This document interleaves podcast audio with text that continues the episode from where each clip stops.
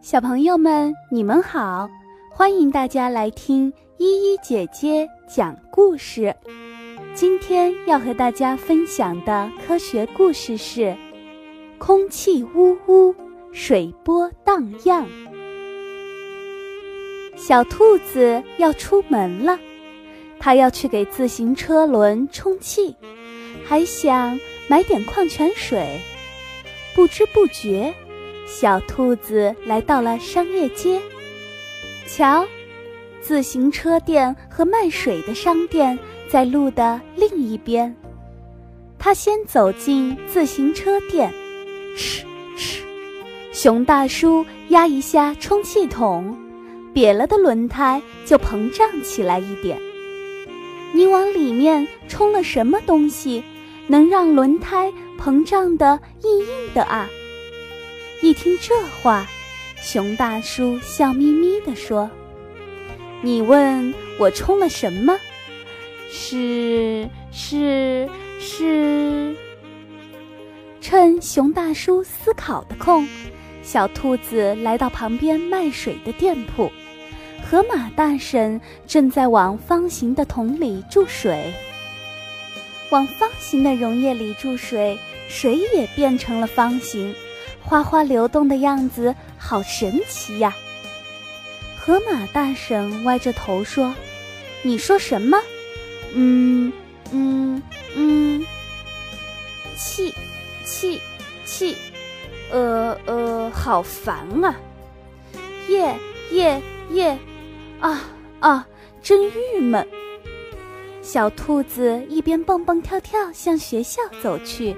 一边说：“熊大叔、河马大婶，你们别着急，我去问问海狸老师，再回来告诉你们吧。”老师，用来充轮胎的东西是什么呀？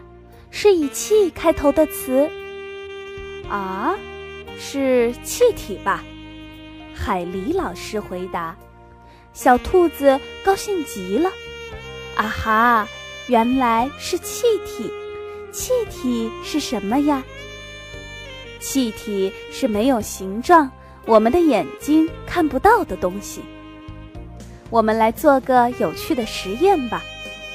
老师把气球吹成拳头大小后，放在容器里，然后在容器里倒上热水。咦，气球渐渐变大了。但是。随着水慢慢变凉，变大的气球又缩小了。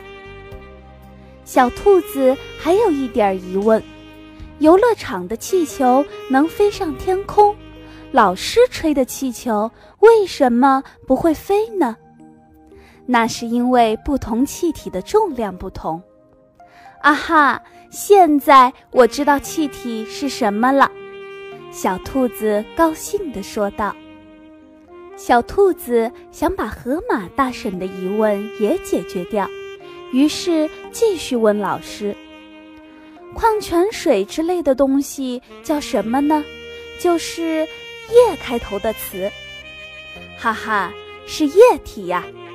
液体也和气体差不多，没有固定的形状，但我们可以看见。”老师，液体不是也会改变形状吗？液体的体积也会像气体一样，随着温度的改变而变化吗？这个嘛，我们试试看吧。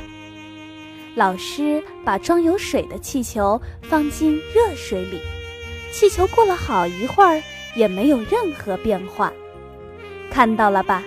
液体的体积几乎是不变的。小兔子拿起盛水的容器，一不小心。水流了出来，哎呀，快拿抹布擦擦。没关系，很快就会变成气体飞走的。真像魔术一样啊！赶快消失。小兔子的肚子开始咕噜噜叫了。老师拿出烤好的糕点和蜂蜜给小兔子吃。老师，香油和蜂蜜也是液体吧？对，但是它们还是有区别的。